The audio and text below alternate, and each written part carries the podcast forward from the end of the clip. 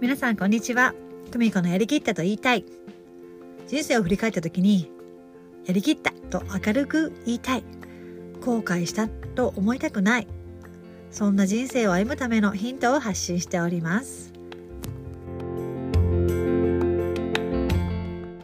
今日は自分らしさを見つける方法のお話をしたいと思います。自分らしさを見つける方法ってたくさんあると思うんですけど一つ私の実体験からあこれが自分らしさを見つことじゃ見つけることじゃないのかっていうことがあったのでそのお話をしたいと思います。自分らしさを見つける方法の一つとして思い込みを外すということです。私その思い込みが思い込みというのが小さい頃からの思い込みがあって親にあの自分を出しすぎたら嫌われるよとかあまりこうなんていうの自分自分ってしないのっていうか自己要するに自己主張しすぎたら嫌われるよっていう風に言われたんですよ。なので自分自分って言っちゃいけないんだってこう思っててそれも自分の実体験の中でそういう体験やっぱり私が私がってなったら嫌われるっていう実体験もしたからそれにそれでより強固なものになってあ自分を出しすぎたら嫌われるんだって思ってたんですよ。それを思ってたんですけど自分に子供が生まれてあのいろいろな同じ兄弟でもいろいろな性格の子がいてるんですけど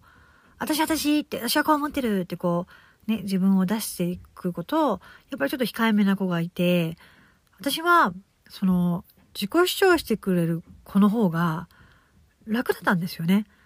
控えめな子だと、あ、今何を考えてるんだろうってこう、思って、思ってあげなきゃいけないっていうのも変ですけど、考えてあげないと、ね、あの、自分の言葉で自分の思いを表現しにくい子だから、かんあの気づいてあげないとって思ったりすると、やっぱりこう、言ってくれる子の方が楽で、私はすごい、あの、一緒にいて、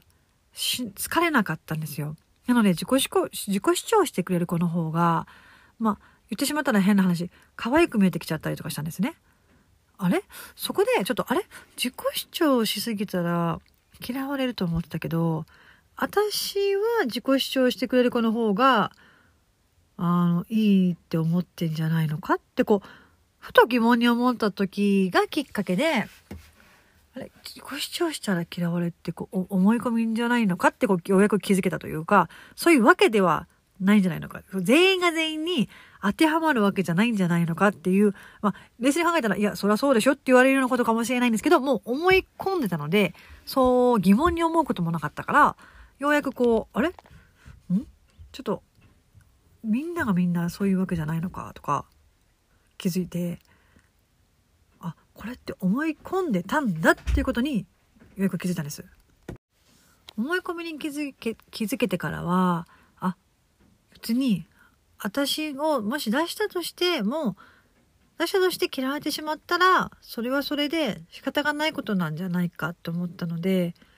あの無理にこう自分を出さないようにしようとかそういうのはやめていこうかなってこうようやく思えて、うん、それでそっから、うん、なんかねあのそういうふうに対あ出し自分を意識そのそこで出さないようにしようっていう意識をやめようって思ってからこう喋りたい時は喋る喋りたくなければ喋らないっていうように自然に自然な状況に持っていけるようになったら結構私はやっぱりでもおしゃべりなので喋ってるとは思うんですけど何ですかねあのそれでいいんじゃないっていう人とが周りにやっぱりいるようになってそういうのが嫌な人は周りにいなくなるんですよね。自己主張というかこう私のこと私がペラペラ喋る喋りすぎてるかもしれないけどそれが嫌な人はいなくなるんですよね。それにいや言った方がいいよっていうような人とかがいたりしてなんかどんどんどんどんこうあのー、頭で考えた自分じゃなくなっていったんですよ。そうなるとどんどんこれが私らしいってことじゃないの？って思ってて、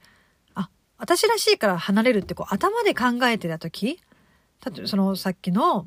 自己主張したら嫌われるから出さないようにしようってこう結構頭で考えてたんですよね。そういうことをしてる時ってこう自分らしさから離れていて、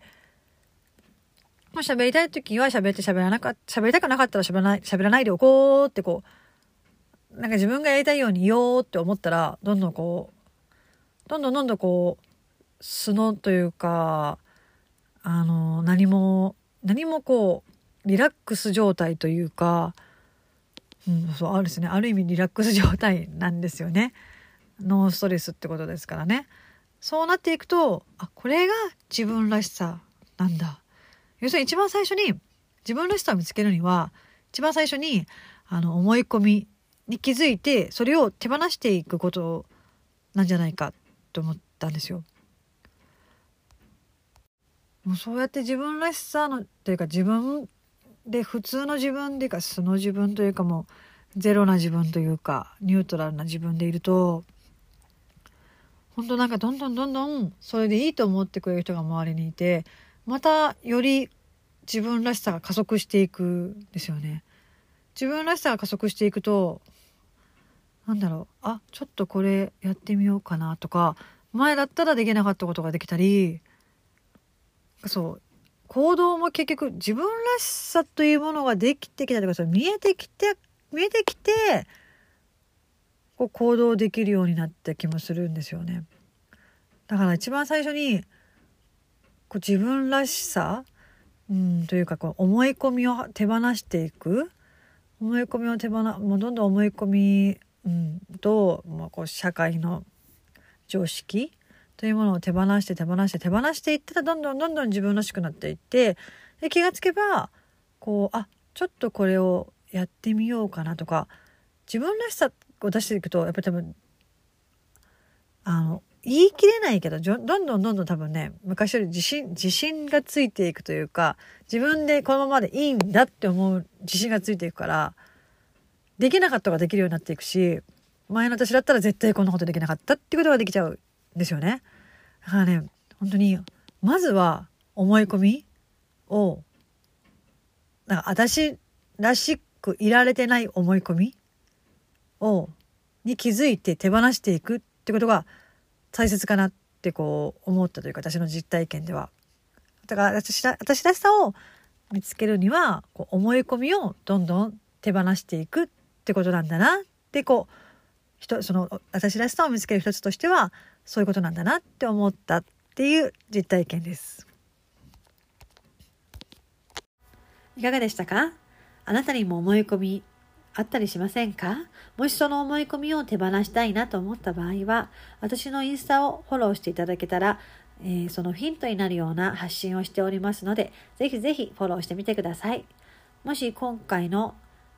内容で質問やコメントなどありましたら、ぜひぜひ概要欄にあるインスタから、のインスタからの DM でコメントください。お待ちしております。